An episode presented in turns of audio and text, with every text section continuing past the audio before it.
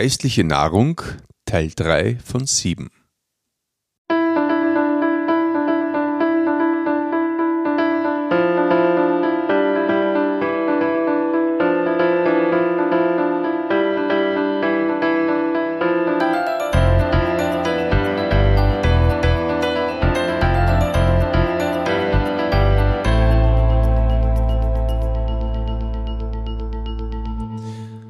Christi und herzlich willkommen. In diesem Kanal geht es um Gottes Willen und über die Geschichten, die Gott mit Menschen schreibt. Bevor der Walter den nächsten Abschnitt des Johannesevangelium liest, möchte ich die nur ermutigen, wenn du Jesus kennengelernt hast und bereits gläubiger Christ bist, dann foster ein Herz und lass uns gemeinsam deine Geschichte aufnehmen und mit der Welt teilen.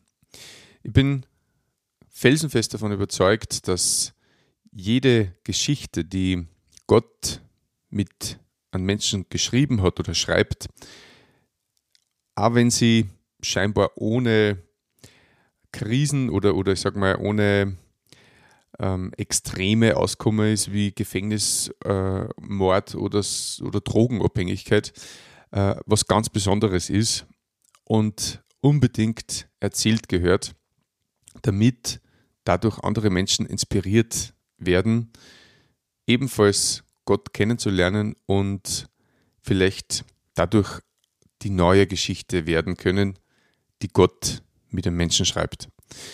Und wenn du die angesprochen fühlst, dann schau gerne in die Show Notes, in den äh, Info, in der Infobox quasi unterhalb der Podcast-Folge oder auf meine Homepage martinkrendel.com. Da findest du rechts oben im Reiter äh, den Punkt Podcast und da kannst du deinen persönlichen Aufnahmetermin buchen. Und wie gesagt, hab Mut, weil einfach ein großer Bedarf da ist von inspirierenden und besonderen Geschichten mit Jesus und mit Gott. Genau, und jetzt wünsche ich dir wie immer ein offenes Herz mit Walter Hollup. Willkommen zur heutigen Folge. Schön, dass du wieder mit dabei bist, wenn es darum geht, wie einige Menschen Interesse haben, Jesus kennenzulernen. Wir sind auf unserer Reise durch das Johannesevangelium gerade im Dorf Bethanien, das am Fluss Jordan liegt. Johannes der Täufer, den wir in den letzten zwei Folgen kennengelernt haben, hat dort am Jordan Menschen getauft, die zu ihm gekommen sind. Und dort ist dann Jesus von Johannes dem Täufer vorgestellt worden und hat er ganz klar und unmissverständlich bezeugt, dass Jesus der Sohn Gottes ist. Wie es dann nächsten Tag weitergegangen ist, das lesen wir in unserem heutigen Text, und zwar das Johannesevangelium Kapitel 1, Verse 35 bis 51. In unserer Bibelausgabe auf den Seiten 150 und 151 im Neuen Testament. Ab Vers 35. Am nächsten Tag war Johannes mit zwei von seinen Jüngern wieder dort. Als er Jesus vorbeigehen sah, sagte er, Seht, das Opferlamm Gottes. Die zwei Jünger hörten das und gingen Jesus nach. Jesus drehte sich um und sah, dass sie ihm folgten. Da fragte er, Was sucht ihr? Rabbi, wo wohnst du? entgegneten sie. Rabbi heißt übrigens Lehrer. Kommt mit, erwiderte er, dann werdet ihr es sehen. So kamen sie mit. Es war am späten Nachmittag. Sie sahen, wo er sich aufhielt und blieben den Tag über bei ihm. Einer von den beiden, die Jesus gefolgt waren, weil sie das Zeugnis von Johannes gehört hatten, war Andreas, der Bruder von Simon Petrus. Der fand gleich darauf seinen Bruder Simon und sagte zu ihm, Wir haben den Messias gefunden. Messias ist das hebräische Wort für Christus. Dann brachte er ihn zu Jesus. Jesus sah ihn an und sagte, Du bist Simon, Ben Johannes. Man wird dich einmal Käfers nennen, Feldstein. Als Jesus am nächsten Tag nach Galiläa aufbrechen wollte, traf er Philippus und sagte zu ihm, Komm, folge mir. Philippus stammte wie Andreas und Petrus aus der Stadt Bethsaida. Danach traf Philippus Nathanael und sagte zu ihm, wir haben den gefunden, von dem Mose im Gesetz schreibt und den auch die Propheten angekündigt haben. Es ist Jesus aus Nazareth, ein Sohn von Josef. Nazareth? Kann von da etwas Gutes kommen? fragte Nathanael. Philippus erwiderte nur, Komm und sieh selbst. Als Jesus Nathanael kommen sah, sagte er, Das ist ein wahrer Israelit, ein Mann ohne Falschheit. Woher kennst du mich? fragte Nathanael. Jesus antwortete, Ich sah dich, als du noch unter dem Feigenbaum warst, bevor Philippus dich rief. Da erklärte Nathanael, Rabbi, du bist der Sohn Gottes, du bist der König Israels. Jesus erwiderte, Das glaubst du, weil ich dir gesagt habe, dass ich dich unter dem Feigenbaum sah? Du wirst noch viel größere Dinge sehen. Dann fügte er hinzu, Ja, ich versichere euch, ihr werdet den Himmel offen sehen und erleben, wie die Engel Gottes vom Menschensohn zum Himmel aufsteigen und wieder herabkommen. Soweit der heutige Text. Wir sind jetzt schon den dritten Tag im Dorf Bethanien, am Jordan, wo Johannes der Täufer zu den Menschen gesprochen und sie mit Wasser tauft hat, die zu ihm gekommen sind und bereit dazu waren. Da hat es aber auch welche unter einer gegeben, die sich dem Johannes dem Täufer angeschlossen haben und ihm wahrscheinlich auch bei der Arbeit geholfen haben. Das waren dann seine Schüler, die in der Bibel Jünger genannt werden. Johannes der Täufer war wieder bei seiner Arbeit am Fluss und zwei seiner Jünger waren auch mit dabei. Einer von einer war Andreas und der zweite wird namentlich nicht genannt. Ich habe aber den starken Verdacht, dass es Johannes, der Schreiber des Evangeliums selbst war. Er kommt im Evangelium nur öfters vor, er umschreibt sie aber immer nur und nennt sie nicht mit seinem Namen. Außerdem schreibt er das Evangelium als Augenzeuge, wie es aus seinem ersten Brief hervorgeht, und nicht so wie zum Beispiel Markus und Lukas, die ihre Berichte über Jesus recherchiert haben. Aber gut, jedenfalls sind die beiden Jünger bei Johannes dem Täufer. Dann taucht Jesus auf einmal wieder am Fluss bei einer auf und spaziert wahrscheinlich den Fluss entlang. Da ruft Johannes der Täufer genauso wie am vorherigen Tag auch schon. Seht, das Opferlamm Gottes. Über diese Bezeichnung möchte an der Stelle jetzt nichts mehr dazu sagen, sondern nur auf die vorherige Folge verweisen. Ergänzend möchte ich aber vielleicht nur anmerken, dass diese Bezeichnung für Jesus eigentlich schon seine Berufung, seine Bestimmung und Auftrag ganz klar ersichtlich macht. Wenn man sie vor Augen führt, was ein Opferlamm im Tempel Gottes erwartet hat, was seine Bestimmung war. Jedenfalls sind die beiden Jünger Andreas und Johannes, ich bleib da bei meiner Vermutung, neugierig geworden, wie sie das über Jesus gehört haben. Ich denke mir mal, dass die beiden auch schon entsprechendes Vertrauen in Johannes dem Täufer gehabt haben. Sie waren ja schließlich seine Schüler und er war ihr Lehrer. Da könnten sie vielleicht gedacht haben, na ja, wenn unser Lehrer, mit dem wir schon eine Zeit lang unterwegs sind und dem wir vertrauen, sowas über Jesus sagt, das ist echt spannend. Das müssen wir uns genauer anschauen. Wir gängen Jesus einfach nach, aber unauffällig, mit entsprechendem Abstand. Die beiden haben Mut gefasst, sie waren ja zum Glück zu zweit. Da ist sicher ein bisschen leichter. Da kann ich mich erinnern, wie ich das erste Mal in einen Kreis von jungen Menschen gekommen bin. Ich war damals 23, wo sie in der Bibel gelesen haben. Ich war dann niemals alleine hingegangen. Da war ich viel zu feig und schüchtern. Aber wie es sich einmal ergeben hat, dass ich gemeinsam mit einem Freund dorthin fahren sollte, habe ich Mut gefasst und mir dabei gedacht, naja, fressen werden sie mich schon nicht. Und tatsächlich, ich lebe heute noch. Es war sogar sehr angenehm und was ganz Besonderes, wie du auch mal ein paar Verse aus der Bibel vorlesen hab dürfen. Ich erinnert mich gern daran zurück und bin Gott sehr dankbar, dass er das damals so geführt und gewirkt hat.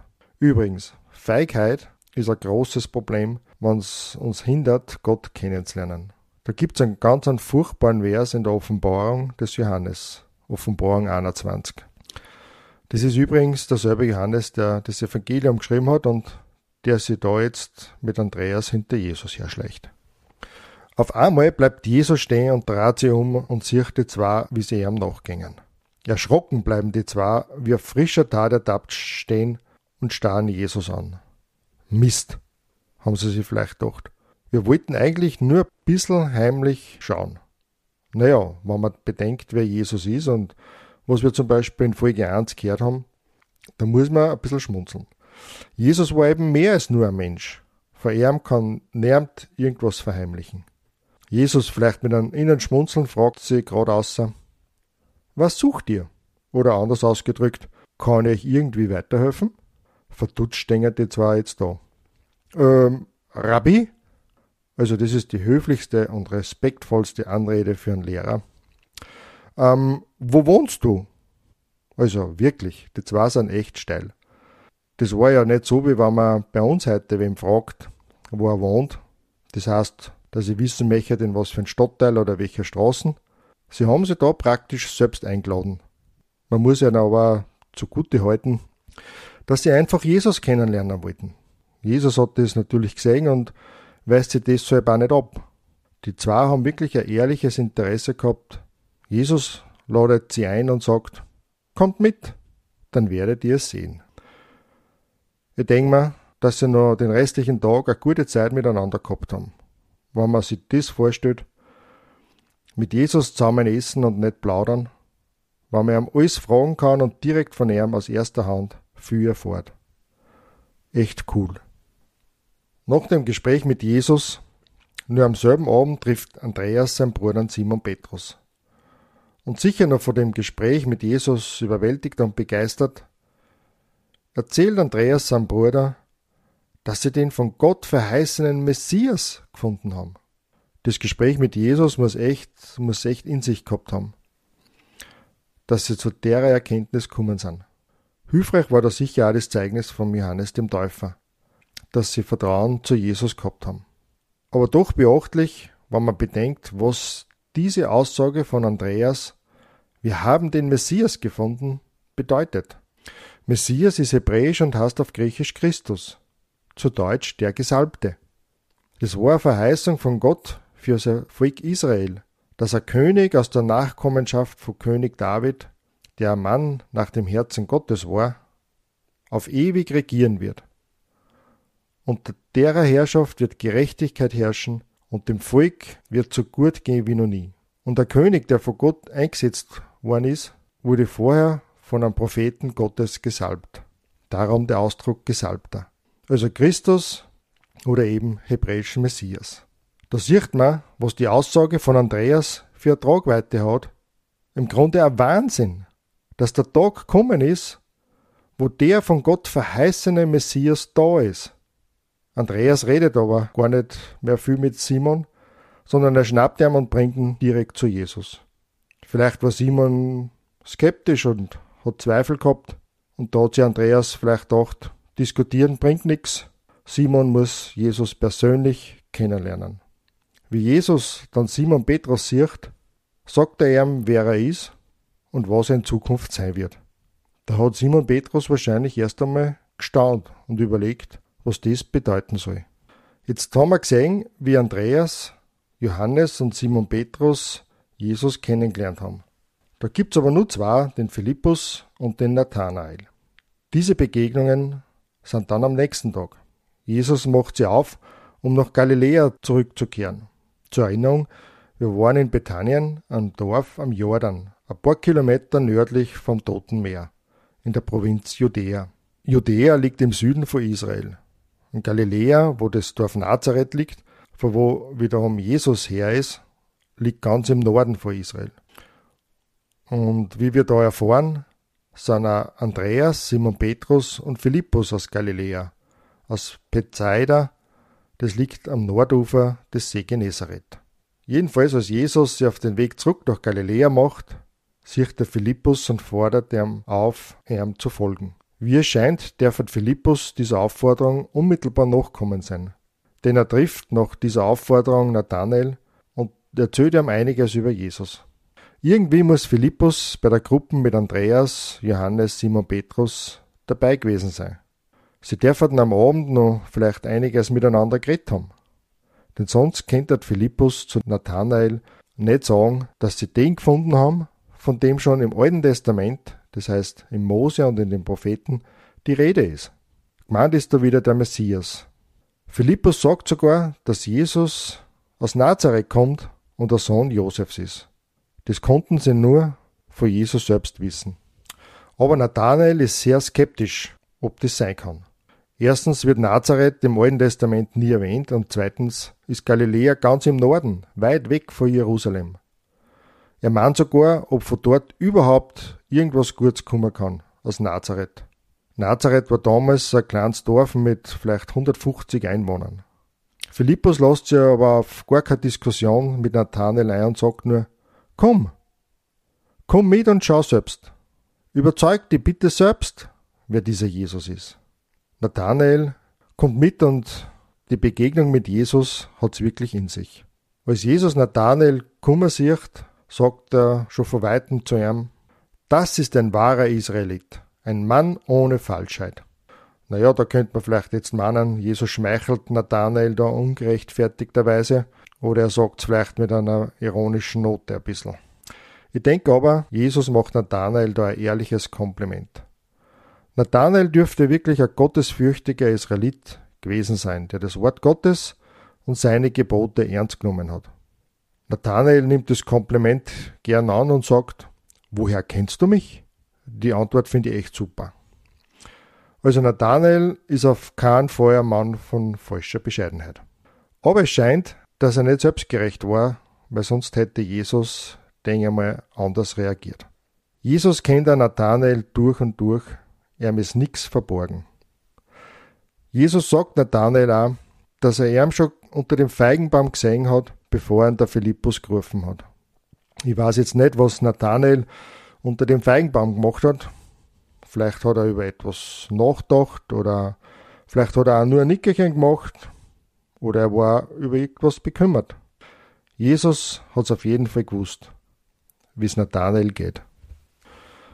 Jedenfalls die Begegnung mit Jesus hat Nathanael dermaßen beeindruckt, dass er zu Jesus sagt, Du bist der Sohn Gottes, du bist der König Israels. Und weil Nathanael seine ursprünglichen Vorbehalte abgelegt hat und Jesus sein Vertrauen entgegenbringt, an ihm glaubt, gibt ihm Jesus seine Zusicherung, dass er noch viel Größeres erleben wird. Sie werden sogar erleben, dass Engel dem Menschensohn dienen werden wie Jesus im letzten Vers sagt. Die Bezeichnung Menschensohn kommt aus dem Buch Daniel, aus dem Alten Testament. Dieser Titel wird in dieser Prophetie für den zukünftigen König Israels verwendet. Vier ganz unterschiedliche Menschen haben eine Begegnung mit Jesus auf ganz unterschiedliche Art und Weise. Andreas, Simon Petrus, Philippus und Nathanael. Andreas hört was über Jesus und wird dadurch neugierig. Er möchte Jesus kennenlernen. Er fasst Mut und macht sie auf den Weg. Simon Petrus, der sich von seinen Brüdern zu Jesus mitnehmen lässt und dabei erfährt, was Jesus aus ihm machen will. Jesus will im Leben von Simon Petrus etwas ganz Neues machen. Philippus, der von Jesus selbst gerufen wird, er sucht keine Ausreden, und zögert nicht mit Jesus mitzugehen. Nathanael, der trotz Vorurteile zu Jesus mitkommt und dann von Jesus überrascht wird und zum Glauben kommt. Welcher Mensch bist du? Sei neugierig und mutig. Lass dir etwas sagen.